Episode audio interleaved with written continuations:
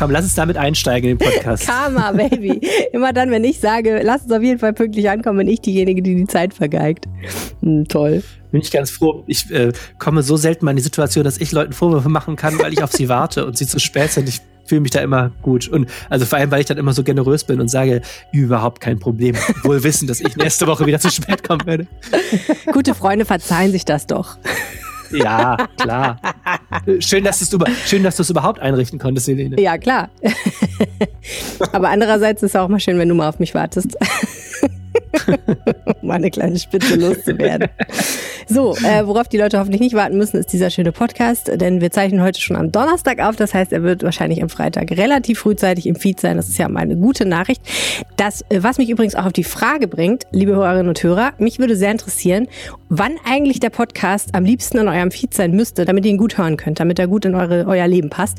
Wenn ihr uns dazu mal eine Mail schreiben wollt an reinpegel.rheinischen-post.de, das wäre uns eine große Hilfe, um mal zu planen, wann dieser Podcast eigentlich entstehen sollte, damit er für euch am besten kommt. So, und jetzt, Arne, erzähl doch mal, was du uns gleich erzählen willst. Also, wir reden über äh, eine Sache, von der ich nicht wusste, dass sie das Streitthema des Wintereinbruchs werden würde, nämlich schlecht geräumte Radwege.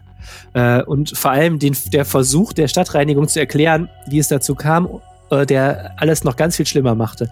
Eine äh, wirklich sehr schöne Aufregergeschichte, die äh, seit Tagen auch äh, unsere Leser online bewegt zu sehr, sehr vielen Kommentaren. Äh, dann äh, etwas, ein Thema, das sowieso ganz viele Leute bewegt, nämlich die Frage, kann man in Düsseldorf mehr bezahlbaren Wohnraum schaffen und äh, hat die neue Stadtregierung, also CDU und Grüne, dafür eigentlich irgendwelche Ideen oder haben die das aufgegeben? Da versuchen wir mal ganz knapp zusammenzufassen, äh, wie da so die Diskussion gerade läuft und ob wir jetzt mit sinkenden Mieten zu rechnen haben. Und ich glaube, das dritte Thema, das wirst du uns erzählen, ist, dass die evangelische Kirche, ich versuche es jetzt zusammenzufassen, die Nähe zu den Gläubigen sucht und wissen will, was wollen die Gläubigen eigentlich? Äh, wann wollen die ihre Gottesdienste und überhaupt noch und überhaupt nicht? Und ähm, darüber wird geredet und da kannst du uns, glaube ich, sehr kompetent erzählen, war, wo da jetzt die Fragestellung und der Prozess liegen. Ich versuch's. Äh, der Witz ist, nicht nur die Gläubigen werden gefragt, sondern alle Düsseldorfer oder jedenfalls ein Ausschnitt aller Düsseldorfer. Aber darüber sprechen wir gleich. Mein Name ist Helene Pawlitzki und ich bin verbunden mit Arne Lieb. Ihr hört Folge Nummer 144 dieses Podcasts und der Rhein steht bei 6,47 Meter. Rheinpegel. Der Düsseldorf-Podcast der Rheinischen Post. Sinkender Rheinpegel. Kann aber auch nicht lange gut gehen, oder? Jetzt, wenn Schneeschmelze kommt. Äh, ist Gott, wie war das denn nochmal? Die Frage ist immer, wenn hier, wenn hier der Schnee schmilzt, ist das für den Rhein total egal. Wichtig ist die Frage, ob Rhein auf, aufwärts der Schnee schmilzt. Aber ich meine, auch der wird irgendwann schmelzen. Also nehme ich jetzt mal an. Ja, aber da gab es, glaube ich, nicht so viel Schnee. Ich, ich kenne jemanden, der wohnt in Mannheim und sagt, Schnee, welcher Schnee? Ähm, ich glaube, ja. es hat im Süden gar nicht so viel geschafft. Herzlich willkommen zu Ihrem Wetterpodcast der Rheinischen Post. Wir haben keine Ahnung. Epic Wetterfels mit Helene und Arne. Herzlich willkommen im Rheinpegel-Podcast, kann ich da nur sagen. Wir sind aber schon mitten beim Thema Schnee, das ist doch sehr schön. Ähm, ich persönlich finde ja jeden, der sich bei diesem Wetter überhaupt aufs Rad schwingt, relativ mutig, um es mal ganz vorsichtig auszudrücken, weil ich persönlich gehöre ja zu den Personen, die gerade mit äh, hochprofilierten Schuhen, sehr vorsichtigen Trippelschritten sich durch die Stadt bewegen, weil sie panische Angst davor haben, auf einem Eisflecken auszurutschen. Aber es gibt ja Leute, die fahren Fahrrad offensichtlich. Fährst du Fahrrad aktuell? Nein, keinesfalls. Und du bist jetzt auch im Herz der Diskussion schon angekommen. Äh, als die, der ADFC kurz nach dem ersten Schneefällen am Wochenende sich beschwerte, die Radwege seien nicht richtig geräumt, war meine erste Reaktion auch, ja, ja, aber wer fährt denn bitte bei diesem Wetter Rad? ähm, also, weil ich selber bin ja auch, wie du weißt, begeisterter Radfahrer, aber ehrlich gesagt, bei einer geschlossenen Schneedecke und fünf Grad minus, nicht nur, dass ich kalte Hände habe, ich hätte auch viel zu viel Angst, mich auf die Nase zu legen. Insofern hm. äh, bin ich begeisterter Nicht-Radfahrer gerade. Aber es gibt um, sie. Ich habe sie gesehen. Also ich habe Leute gesehen, die sehr langsam und vorsichtig Rad gefahren sind. Und wer auch Rad fährt, darf man nicht unterschätzen. Diese ganzen armen Lieferanten. Die ganzen armen Essenslieferanten ja, fahren auch alle Rad. In der Tat, äh, Lieferando äh, hat in einigen Städten das Liefern ausgesetzt äh, wegen der schlechten äh, Wetterverhältnisse. In Düsseldorf, wenn ich es richtig gesehen habe, nicht. Also da haben ja, diese Fahrradboten immer noch versucht, irgendwie mit ihren Kisten da äh, unfallfrei den Weg zu finden. Abgefahren. Ähm, in der Tat. Nee, aber ich habe, also ich hatte erst auch, als das Thema kam, gedacht, mein Gott, wer interessiert sich jetzt für Radwege, weil ich offen gestanden tagelang keinen Radfahrer gesehen habe. Ich sehe jetzt am Donnerstag wieder vermehrt hier welche bei mir im Viertel. Ich hatte auch erst gedacht, komm, das fährt doch wirklich keiner, außer vielleicht im Vorstand des ADFC fährt doch jetzt Rad. ähm, aber der Punkt ist, es ist auch gar nicht die Diskussion, denn es gibt eben eine und das sagt der ADFC zu Recht, es gibt eben eine Pflicht, dass Städte Radwege räumen. Okay. Nicht alle, das, das ist ähnlich wie bei den Straßen. Es gibt eben diese verkehrswichtigen Radwege.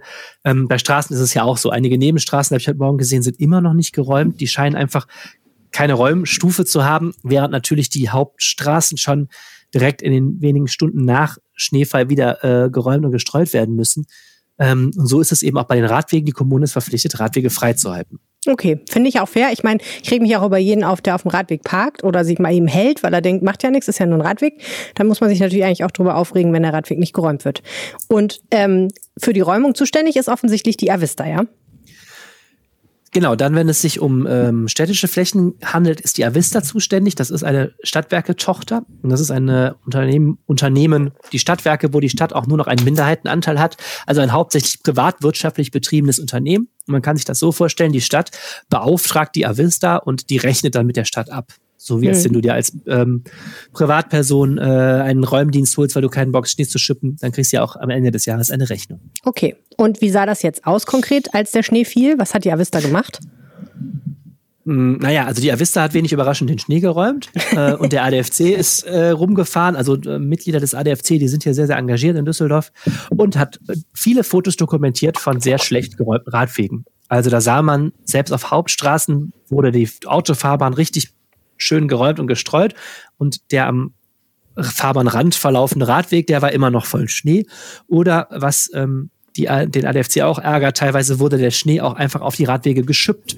Also da war ne, so. Hügel. Und, äh, Sehr gut. Genau.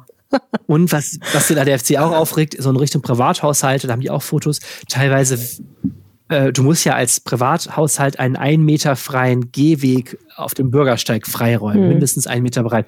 Und da haben halt äh, findige Privatleute offensichtlich gedacht, naja, die Stadt lässt ja durch die Avista den Radweg räumen. Und wenn du vor deinem Haus einen Radweg hast, ist der schon mal geräumt. Und da haben offensichtlich dann Leute gedacht, komm, dann brauche ich auch keinen Streifen mehr für Fußgänger machen, dann können die doch über den Radweg gehen. Mhm. Ähm, verstehst du? War das ja, verständlich? Ja, ja ich verstehe ja, das.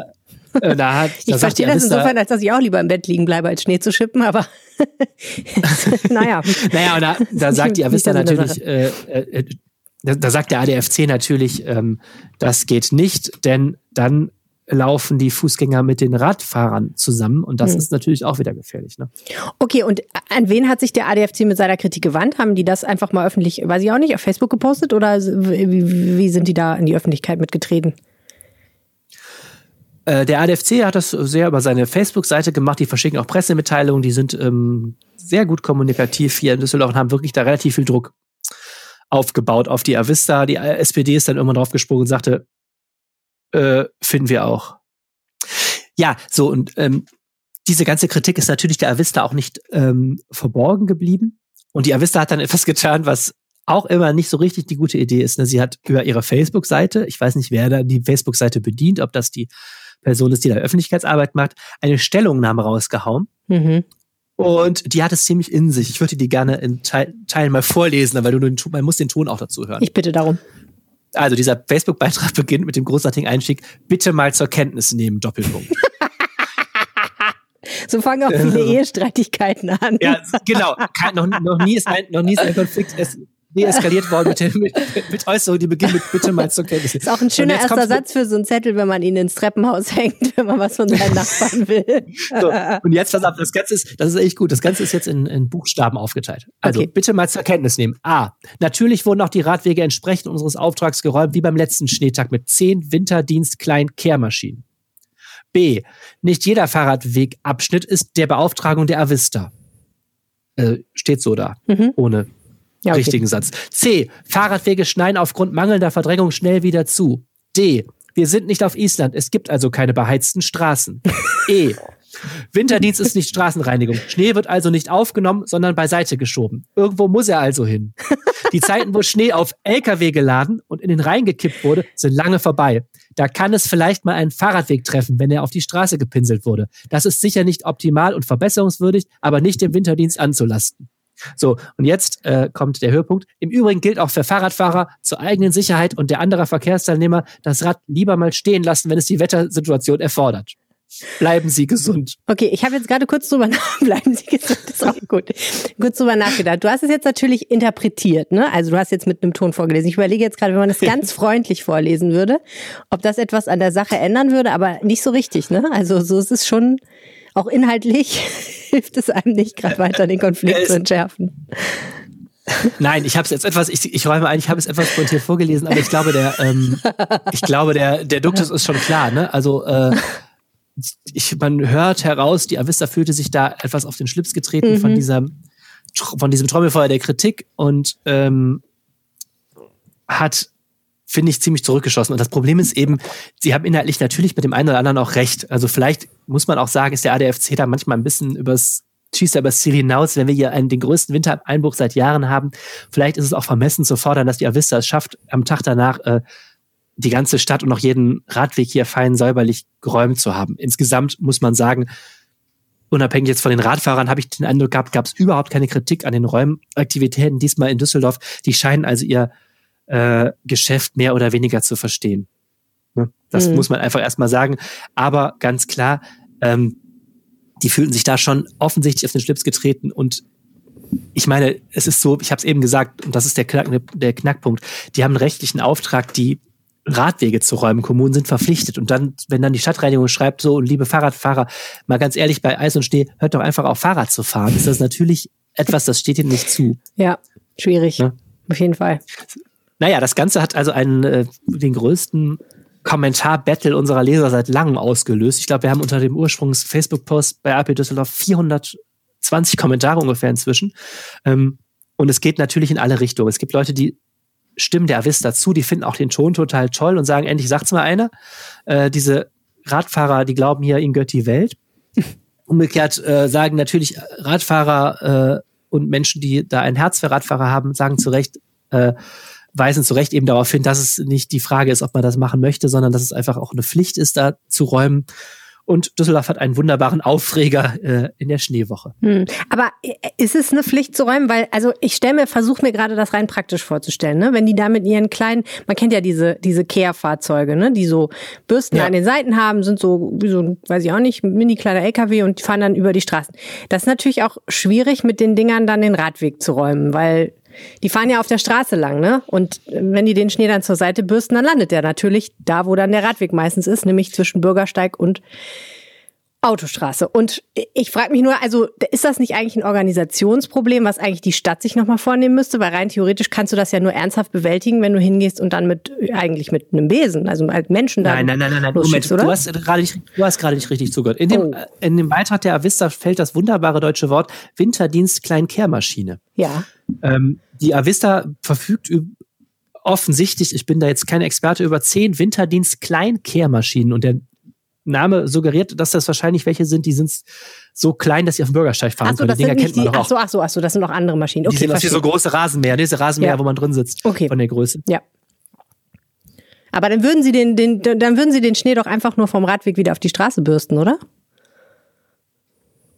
Ähm. Ich meine, ich weiß, ich weiß es ja auch nicht. nicht ich verstehe das Argument der Avista so, dass sie sagen, erstens ist, es nicht so, also ich, vielleicht habe ich wirklich nicht gut zugehört, aber es ist wirklich, es ist eigentlich nicht unser Auftrag so. Das ist nicht inklusive praktisch. Und wenn wir es wollten, wäre es praktisch schwierig, sagen die, oder? Doch, doch, nein, nein, nein, das sagen sie nicht. Sie sagen, okay. ähm, sie, es ist, äh, natürlich wurden die Radwege entsprechend unseres Auftrags geräumt. Mit okay. zehn Winterdienst kleinen Kehrmaschinen. So, also die haben den Auftrag und sie haben es auch getan, sagen okay. sie. Aber sie sagen, naja, manchmal schneiden die wieder zu, manchmal wird der Schnee zur Seite geschoben, landet halt dann auch mal auf einem Radweg, das kann passieren, aber irgendwohin muss er ja. Hm. Ähm, ne? Aber so unter dem Motto, äh, ich, ich höre da auch raus, Leute, die ganze Stadt war so zugeschneit wie seit langem nicht. Äh, es kann auch mal passieren, dass dann nicht jedes, jeder Schneekorn von einem, jedes Schneekorn von einem Radweg runter ist. so. Und wenn man durch die Stadt fährt, in der Tat sind inzwischen, ist ja jetzt auch ein paar Tage her, sind die Radwege jetzt mehr oder weniger meine ich jetzt an den meisten Stellen auch ganz gut inzwischen geräumt. Das Gute ist, in sein, Düsseldorf gibt es ja auch total wenig äh, Radwege. Also meistens muss man ja eh auf der Straße fahren. Ist ja gar kein Problem dann. ja, das muss man uns auch nochmal sagen. Der ADFC weist darauf darauf hin, die Radfahrer dürfen, wenn die ähm, Radwege zugeschneit sind, auf der Straße fahren. Ja. Dürfen sie das nicht sowieso? Muss man auf dem Radweg fahren?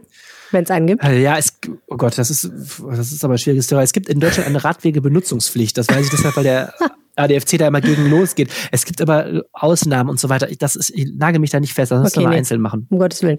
Ja, interessant. Okay.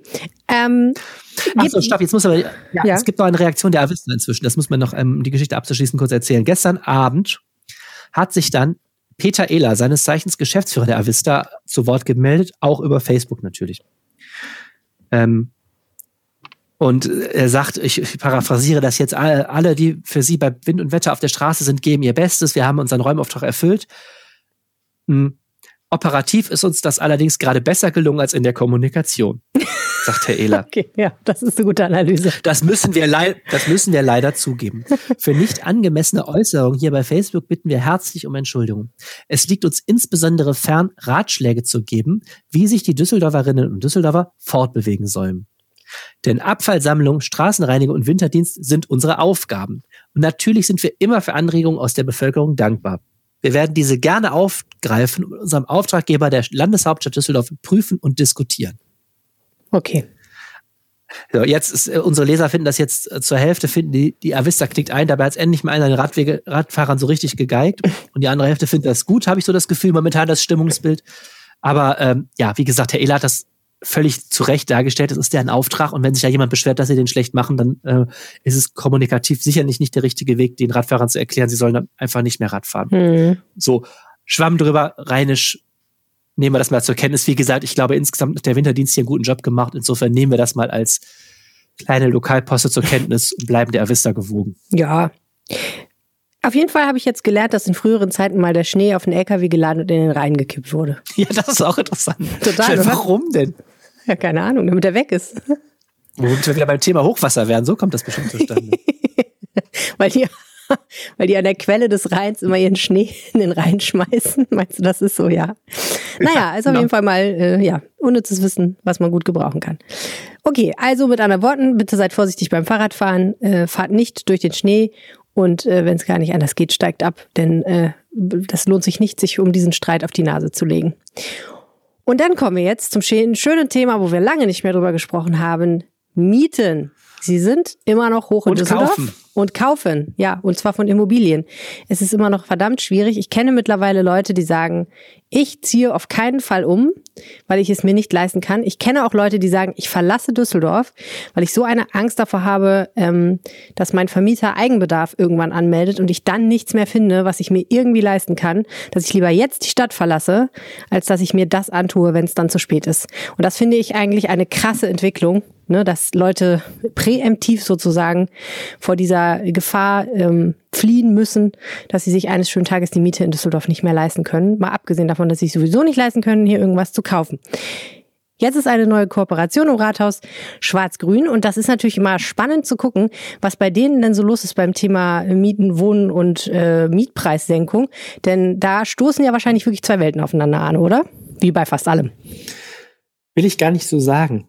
Ähm, die Grünen haben beim Thema Wohnen, würde ich sagen, mehrere Seelen in ihrer Brust und ähm, einige dieser Seelen, Gott, ist das ein schlechtes Bild.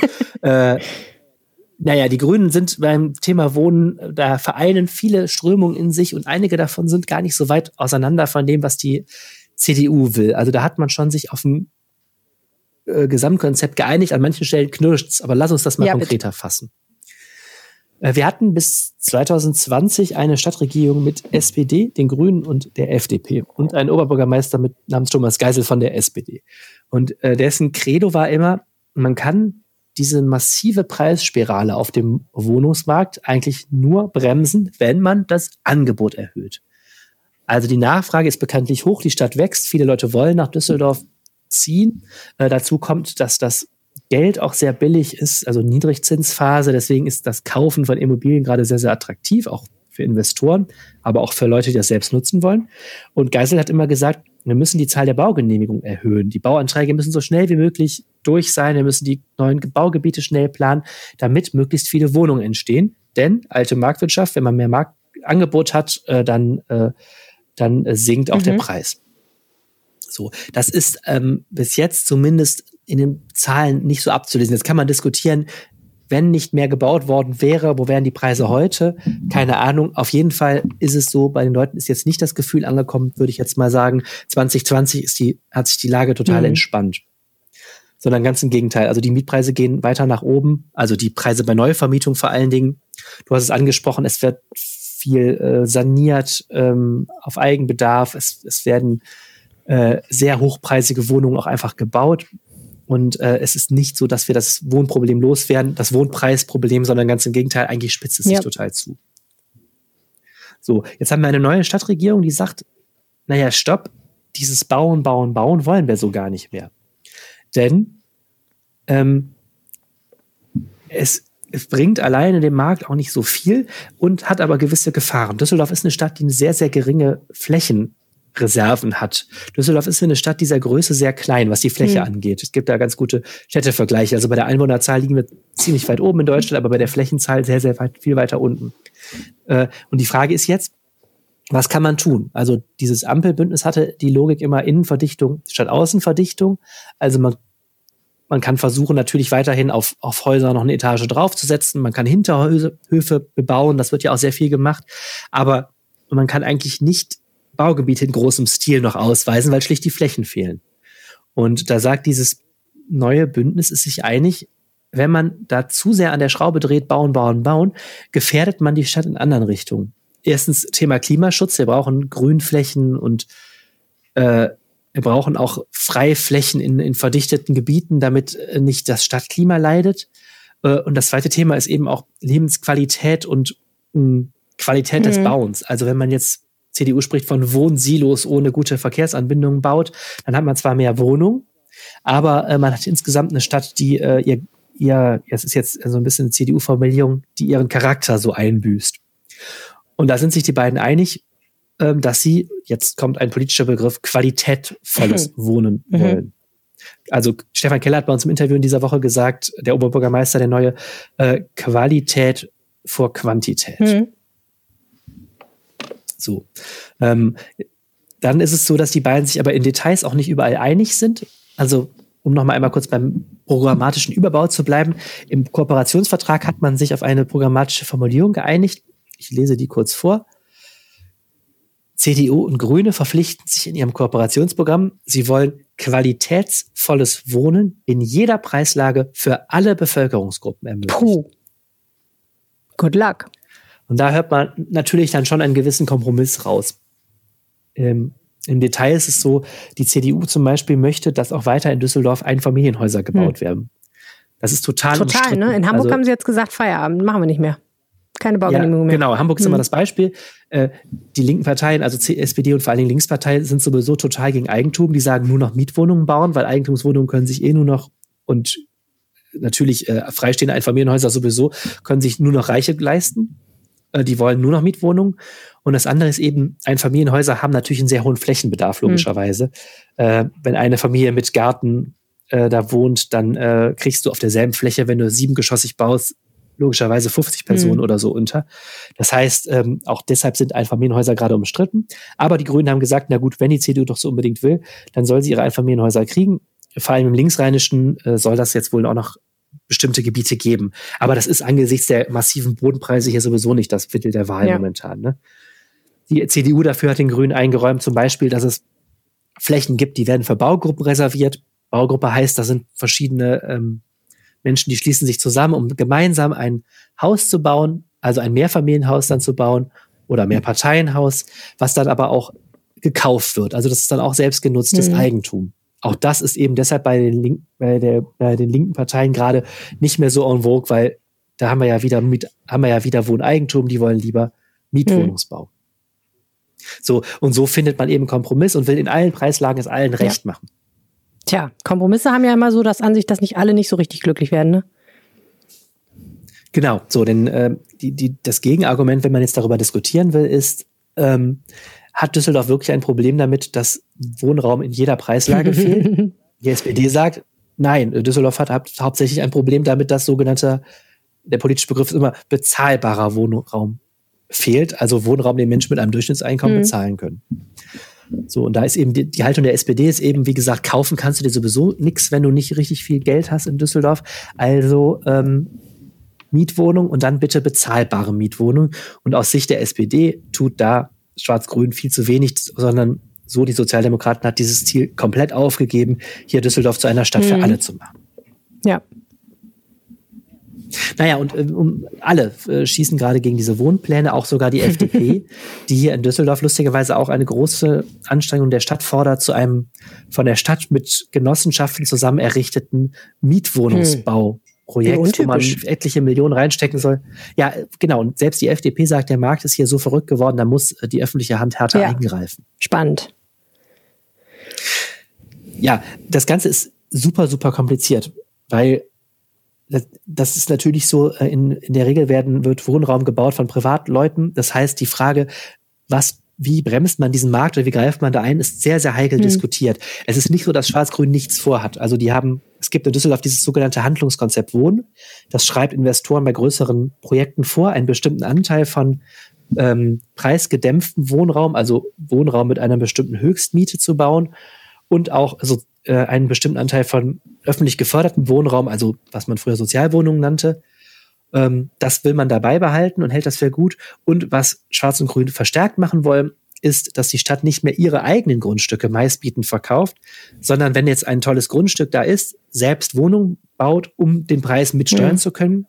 Oder auch bei bestimmten größeren Flächen, die frei werden, dass die Stadt die aufkauft und selbst mhm. entwickelt. Das hat damit zu tun, dass man hier ziemlich auf, den, auf die Nase gefallen ist, zum Beispiel bei dem Glasmacherviertel, ja. also dem Gelände der stillgelegten Glashütte in Gerresheim. Da sollten eigentlich längst Wohnungen stehen. Und das ist so, dass dieses äh, ehemalige Industrieareal an einen privaten Investor gegangen ist, wurde mehrfach weiterverkauft zu unglaublichen Summen. Ich habe es vergessen, aber dieses ungebaute Gelände liegt übrigens über 500 Millionen Euro längst und immer noch nicht sind die Wohnungen gebaut. Und da ist völlig klar, da wird Spekulation getrieben und da werden die Preise hochgedrückt. Und wenn dadurch die Bodenpreise so hochgedrückt werden, dann logischerweise entsteht auch kein günstiger Wohnraum. Denn das müssen sich die Firmen ja dann auch wiederholen. Ja, ja klar. Bauen. Ja, das ist total zum Spekulationsobjekt gekommen. Und ich meine, insofern ist es natürlich so, das ist schon lange, lange eine Forderung, dass die Stadt das nicht mehr machen sollte oder dass generell Kommunen das nicht mehr machen sollten. Das ist jetzt dann natürlich, es ist schon fast zum Mainstream geworden, das zu fordern. Deswegen finde ich das auch nicht so überraschend, dass die CDU da jetzt auch dann mit einsteigt, die ja sonst eher sagt, der Markt macht's, der Markt macht's. Trotzdem vielleicht die Frage, wer schluckt denn jetzt die größeren Kröten bei diesem Konzept? Die Grünen oder die äh, CDU?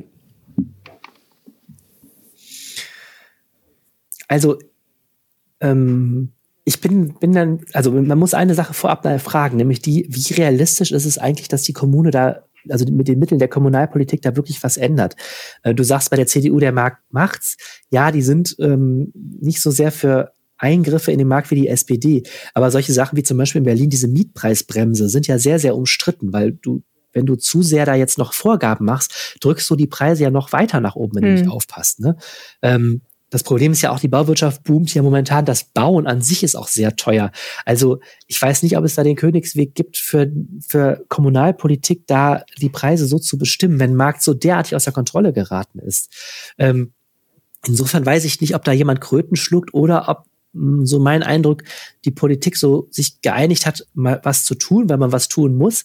Aber auch, ich glaube, dass CDU und Grüne im Stillen auch ganz realistisch sehen, dass sie es nicht schaffen werden, hier diese Preisspirale aufzuhalten, sondern höchstens ein bisschen zu hm. bremsen. Und das führt zu einem Punkt, über den wir noch gar nicht geredet haben. Das ist nämlich die Frage ähm, der regionalen Zusammenarbeit. Hm. Wer auch immer eine Wohnung sucht, das wirst du in deinem Bekanntenkreis genauso erleben wie ich, ähm, guckt in der Regel nicht mehr nur in Düsseldorf, ähm, gerade wenn es sich um Familien handelt, sondern auch ja. im Umland. Einfach deshalb, weil das Angebot so gering ist an diesen bezahlbaren Wohnungen, äh, dass man einfach auch regional denken muss. Und das ist was, was der Politik unglaublich schwer fällt.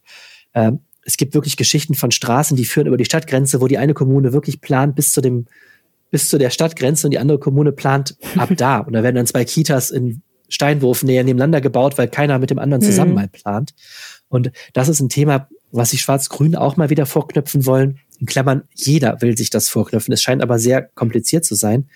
Ähm, Und das finde ich politisch sehr sinnvoll zu sagen, wie kann man denn zum Beispiel Baugebiete entwickeln, jenseits der Stadtgrenze, wo man gut nach Düsseldorf kommt und dann auch mal was an der Verkehrsanbindung tut und so vielleicht ein bisschen Druck vom Markt nehmen.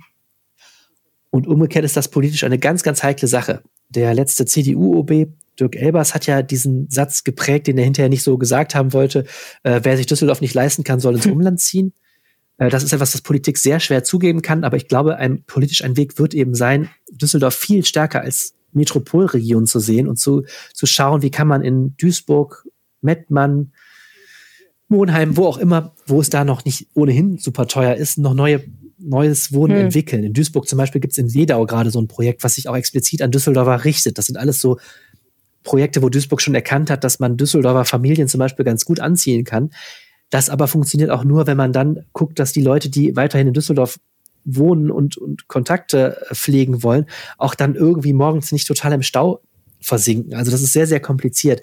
Und das ist eben was, was, glaube ich, in den nächsten Jahren sehr mhm. wichtig sein wird. Okay, und die Frage mit den Kröten? Ja, also die Kröten schluckt, glaube ich, ehrlich gesagt, schlucken vor allem die Leute, die Wohnraum suchen momentan.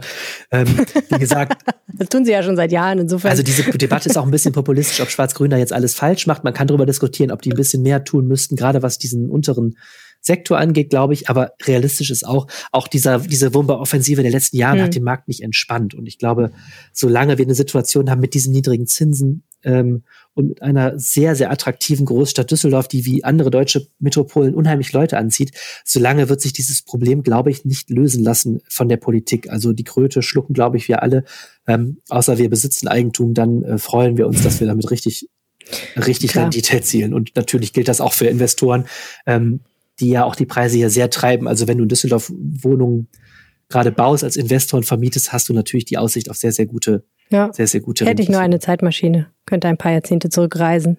Wärst du, wärst du doch nur Investor statt Journalistin. ja, genau, na gut. Nee, möchte ich nicht sein. Okay. Okay, äh, wir kommen jetzt mal zu ähm, einem Thema, über das nicht so viel geredet wird, nämlich die evangelische Kirche. Wir reden gerade sehr viel über die katholische Kirche wegen dieser ganzen Vorfälle da äh, rund um den unseren unseren äh, unseren Bischof unseren Erzbischof Wölki in Köln. Ähm, aber die evangelische Kirche hat auch äh, ihre Probleme und Herausforderungen. Und wie möchte das jetzt lösen, wenn ich richtig verstehe, indem sie besser zuhört? Ja. Was ist denn da genau geplant? Ein sogenanntes Bürgergutachten. Unter Umständen hat der ein oder andere Hörer einen Brief im Briefkasten gefunden, über den er sich ein bisschen gewundert hat, nämlich äh, die Aufforderung teilzunehmen an einem Prozess, der unter der Überschrift ähm, Wie viel Kirche braucht die Stadt mal ursprünglich stand. Jetzt ist die große Überschrift Glaube in der Stadt. Und zwar hat die Kirche in einem ersten Schritt zusammen mit einem Wuppertaler Institut 4000 Briefe verschickt, Einladungen, an einem Prozess teilzunehmen, der im April und im Juni stattfinden wird, wo es im Wesentlichen darum geht, dass Leute, egal ob sie jetzt Mitglied der evangelischen Kirche sind, an Gott glauben, an irgendeinen anderen Gott glauben oder an gar nichts glauben, mal mit darüber reden, was sie sich eigentlich wünschen würden. Also wie viel Glaube tatsächlich die Stadt braucht, wie viel, was für Werte wichtig sind, wie wir leben wollen, also so Sachen wie Vertrauen, Menschlichkeit und so weiter, also wirklich so ganz äh, weiche Faktoren praktisch, welche äh, in der Stadt äh, denn wichtig sind und in welcher Form. Und das will die evangelische Kirche rausfinden. Und ähm, ich sage direkt dazu, ich weiß das, ähm, weil ich am ähm, Freitag ein äh, kleines, einen kleinen Livestream moderieren werde, wo es darum geht zu erklären, wie das denn eigentlich, äh, worum es denn da eigentlich geht. Kannst du, hast du ein paar Zahlen zur evangelischen Kirche? Ich meine, Du sagst gerade auch Leute, die nicht in der Kirche sind, sollen mitdiskutieren. Das wird natürlich auch deshalb wichtig, weil die Zahl der Menschen, die in ähm, Religionsgemeinschaften organisiert sind, in Düsseldorf stark zurückgeht. Ne? Also Düsseldorf ist natürlich eigentlich eher eine katholische Stadt. Du kannst davon ausgehen, dass so ein knappes Drittel, vielleicht mittlerweile eher so ein Viertel der Einwohner äh, römisch-katholisch sind. Zumindest geben sie das an. Und so 16, 17 Prozent evangelisch. Und äh, mehr als die Hälfte gehören aber anderen Konfessionen an oder sind konfessionslos. Es wird ja dann nicht mehr weiter erfasst. Äh, es gibt auch viele Juden natürlich in Düsseldorf. Ähm, ne? Wir haben die drittgrößte jüdische Gemeinde hier in Düsseldorf. Aber man kann schon sehen, also es sind jetzt nicht so wahnsinnig, es ist jetzt keine wahnsinnig evangelische Stadt, aber die evangelische Kirche spielt da natürlich trotzdem eine Rolle. Und vor allen Dingen aber ist mein Eindruck, sie weiß auch, dass sie schrumpft, dass ihre, ihr Zuwachs schrumpft. Ne? Es ist ja kein Geheimnis, dass immer weniger Leute in der Kirche sind, egal ob evangelisch oder oder katholisch und ähm, dass immer mehr Menschen entweder eine andere Religion, an einer anderen Religion angehören oder gar keiner Religion angehören und gar nicht an irgendwas glauben, sondern tatsächlich sich als Atheisten sehen. Und das merkt die Kirche natürlich ganz doll, schon seit Jahren. Ne? Also, und ganz lange war die Diskussion ja auf der Basis von, was können wir tun, um den Mitgliederschwund aufzuhalten. Ähm, ich glaube, dass die, die, zumindest die evangelische Kirche sich ein kleines bisschen jetzt von dieser Debatte verabschiedet hat, weil sie sagen, ähm, es ist ja eigentlich auch ein, ein, ein, ein hinterfragenswerter Gedanke zu sagen, wir müssen immer groß sein und wir müssen immer ganz viele Leute haben. So, ähm, und inzwischen ist das, ist man mehr so vielleicht so ein bisschen in der Demut angekommen und sagt, wir wollen zumindest für die Leute, die unsere Angebote wahrnehmen, und das müssen ja gar nicht alles Christen sein, wollen wir irgendwie ein vernünftiges Angebot machen. Ne? Also sagen wir mal zum Beispiel, ähm, wir erinnern uns vielleicht daran, als das Marienhospital gebrannt hat. Da waren die Seelsorger, egal ob evangelisch oder katholisch oder anderweitig, ja zum Beispiel da unterwegs auf dem Parkplatz, wo die Menschen in ihren Betten lagen, die äh, aus dem Haus getragen worden waren und die teilweise dement waren und alt und total verstört und haben das halt als ihre sehr wichtige Aufgabe angesehen, diesen Menschen einfach beizustehen. Und das spielt auch keine Rolle, ob jetzt jemand äh, getauft ist oder nicht oder so, sondern da geht es einfach erstmal darum, dass man da ist, dass man jemanden hat, dessen Hand man halten kann und ne, der einem vielleicht mit einem redet oder vielleicht einfach auch nur anwesend ist. Und so eine Angebote macht die evangelische Kirche, genau wie die anderen Kirchen, natürlich ganz viel und äh, die richten sich an ganz viele Leute, auch jetzt zum Beispiel so eine Geschichten, die die Diakonie macht, ne? Also äh, ob der jetzt Alten- und Pflegeheime betreibt oder ob die sich um Obdachlosen kümmert in, in Tageseinrichtungen oder so. Das ist ja nichts, äh, wo jetzt gefragt wird an der Tür, äh, kannst du mal vorzeigen, deinen Zettel, wo drauf steht, ich bin evangelisch oder sag mal das Glaubensbekenntnis auf, sondern da, da geht es um alle. Und ich glaube, dass die evangelische Kirche jetzt gerade einfach versucht, nochmal nachzusteuern und nochmal genau rauszufinden, was, was braucht die Stadt eigentlich? Was wünscht sich die Stadt Gesellschaft eigentlich? Und da geht's halt nicht nur um Leute, die an Gott glauben, sondern an alle, um alle sozusagen. Das klingt ja wie so eine, wie so eine Servicestelle. Ich finde das erstmal eine interessante Definition von einer, von einer ähm, Kirche. Mhm. Eigentlich denkt man ja, ne, eine, eine Kirche ist so eine Zusammenkunft von oder ein, ein Organisa Organisierung, Organisation von Leuten, die jetzt äh, sich mit bestimmten Glaubensgrundsätzen mhm. zusammenfinden und was zusammen machen. Also eigentlich denkt man noch da, das Letzte, was äh, eine Kirche früher interessiert hätte, ist, was Leute finden, die ihr nicht angehören, was sie machen sollte. Ne? Das finde ich eine, irgendwie sehr, einen sehr demütigen und sehr modernen ja. Gedanken, der dahinter steckt. Erstmal. Ja, man kann das natürlich auch kritisch hinterfragen, äh, vielleicht an irgendeiner Stelle und sagen, so bleibt der Glaube da auf der Strecke. Ich glaube halt, das ist wirklich ein Verständnis von was, was du eigentlich unter Kirche verstehst. Und ich glaube, letztendlich wird es auch in diesem Bürgergutachten genau um die Frage gehen. Also was bedeutet Kirche eigentlich? Und was bedeutet das für uns mittlerweile? Ne? Und was, was kann diese Institution, wo, wo hat diese Institution ihren Platz? Ich muss da immer so ein bisschen an das denken, was jetzt im Moment gerade sehr viel auch in Unternehmen passiert. Es ist im Grunde genommen so eine Art Produktdesign-Prozess. Ne, du, ja. äh, du guckst dir an, was ist, was sind die, in der, in der Beratersprache heißt das immer die Jobs to be done. Also ähm, die Bedürfnisse der Menschen, wie sie konkret im Alltag auftreten. Was musst du eigentlich machen, um die zu befriedigen? Und klar muss man irgendwo wahrscheinlich eine Grenze ziehen, denn ähm, also wenn es jetzt zum Beispiel auch um eine Frage geht, äh, wie die Sonntagsruhe. Also sollten die Geschäfte am Sonntag zu haben. Die haben ja zu.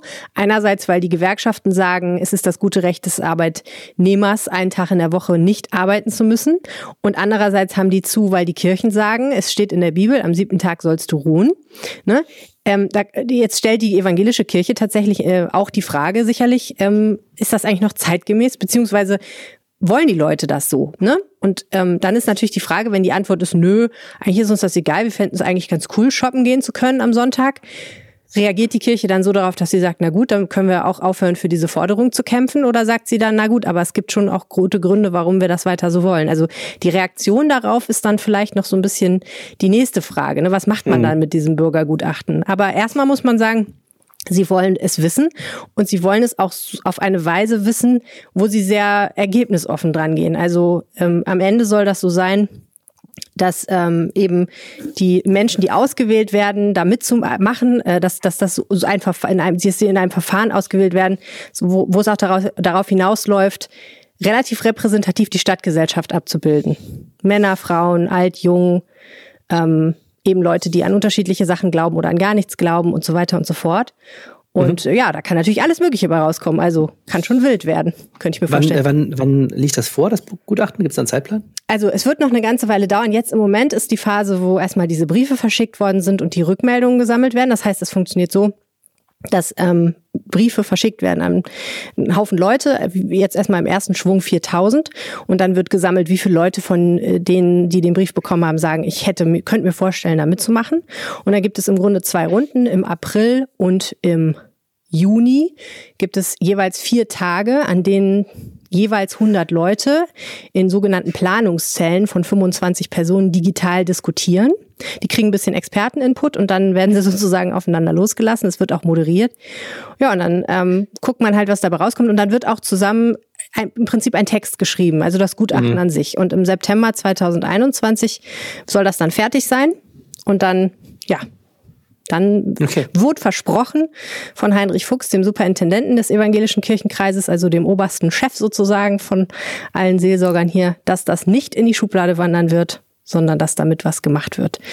Ich stelle mir die ganze Zeit so ein Sketch vor, wo so ein so ein flippiger junger Werber mit T-Shirt unterm Jackett äh, vor, zu so einem mittelalterlichen Kirchenfürsten tritt und sagt, hey, wir müssen mal darüber nachdenken, was äh, die Bedürfnisse unserer Gläubigen sind und welche Jobs to be done sich daraus ergeben. Aber es ist genau exakt umgekehrt. Ähm, wenn ich das richtig verstanden habe, war das erstens, also es war so, dass ähm, die, die Synode, also der, der, das Gremium der evangelischen Kirche, wo sowohl Laien als auch ähm, Pfarrerinnen und Pfarrer drin organisiert sind, also sozusagen das Leitungsgremium der Kirche, was auch demokratisch gewählt ist teils, ähm, sich überlegt hat, was können wir denn machen, um auf die aktuelle Situation mhm. zu reagieren und auch in die Zukunft zu gucken. Und daraufhin haben sie in Wuppertal äh, ein Institut äh, für Demokratieforschung aufgetan, was schon seit den 70er Jahren diesen Prozess anwendet. Also das ist überhaupt nicht von wegen flippige Werber oder so, sondern es ist im Gegenteil total geboren aus so einer 70er Jahre. So ein, ne, so, also kann sich so richtig gut vorstellen, wo damals gab es halt viele Planungsprozesse, die angestrengt wurden. Und da wurde halt dieses Instrument entwickelt ähm, mhm. als einfach basisdemokratisches, äh, als Versuch, basisdemokratische Entscheidungen und Planungsprozesse durchzusetzen. Also ich habe mit einer Forscherin gesprochen, die das da betreut und die gesagt hat, das Problem ist einfach, wenn du jetzt mal einlädst zu so einer Veranstaltung und sagst, ne, wir machen am so und so vielten eine Sitzung, da können alle kommen und dann können sie alle zuhören und dann können sie auch Fragen stellen. Das ist ja so der Klassiker, wenn, wenn irgendwas geplant wird, ne? Also auch wenn so kommunal irgendwas geplant wird. Da kommen immer dieselben Leute hin, die sind immer super mhm. informiert, weil sie ja. sich schon seit Ewigkeiten darüber aufregen, dass die Radwege nicht geräumt werden.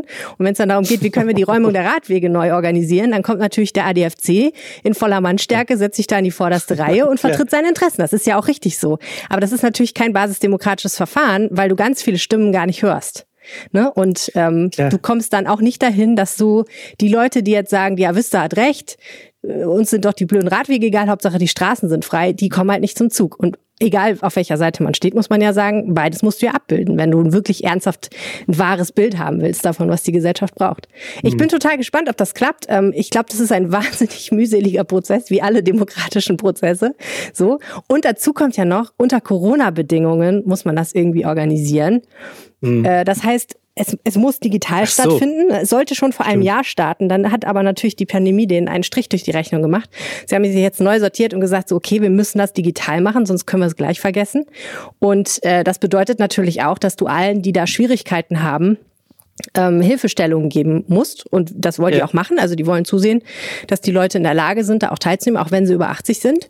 Ähm, aber auch so Sachen wie, ähm, wenn jemand Kinder zu betreuen hat in den vier Tagen oder so. Oder wenn jemand arbeiten müsste eigentlich. Man kann halt zum Beispiel äh, Bildungsurlaub einreichen. Da helfen die dann ja. auch bei. Ne? Also die versuchen halt alles, dass wirklich dann auch Leute teilnehmen können, die sonst vielleicht gesagt hätten, mühsame Sache, weiß ich jetzt nicht, ob ich das so in meinen Alltag reinkriege. Also ich bin sehr, ja. sehr gespannt, aber es ist auf jeden Fall großer okay. Aufwand ich bin wirklich auch äh, gespannt und finde das auch eine ernsthaft spannende Fragestellung und einen ernsthaft spannenden Prozess. Und bin mir sicher, du wirst uns, wenn wir Ergebnisse haben oder wenn dieses, dieser Prozess Ergebnisse hat, uns die hier auch vorstellen. Ja, ich oder jemand anders. Wir können ja auch mal gucken, ob jemand äh, äh von der Kirche mal uns was dazu erzählt, was sie damit machen. Ja, denn das wird ja auch nochmal spannend. Okay. Das war der Rheinpegel für diese Woche. Vielen, vielen herzlichen Dank, dass ihr zugehört habt. Wenn ihr uns was sagen möchtet, geht das auf ganz vielen verschiedenen Wegen. Ihr wisst es. Ihr könnt zum Beispiel auf den Anrufbeantworter sprechen unter 0211 9763464 oder eine WhatsApp schicken unter 0171 90 38 099. Ihr erreicht uns bei Twitter. Helene heißt Helene Pawlitzki. Ich heiße Arne Lieb. Oder ihr schickt uns ganz altmodisch eine Mail an rheinpegel at rheinische-post.de. Und wir sagen Tschüss, bis nächste Woche. Tschüss. Mehr im Netz. Alle Nachrichten aus der Landeshauptstadt findet ihr auf rp-online.de slash Düsseldorf.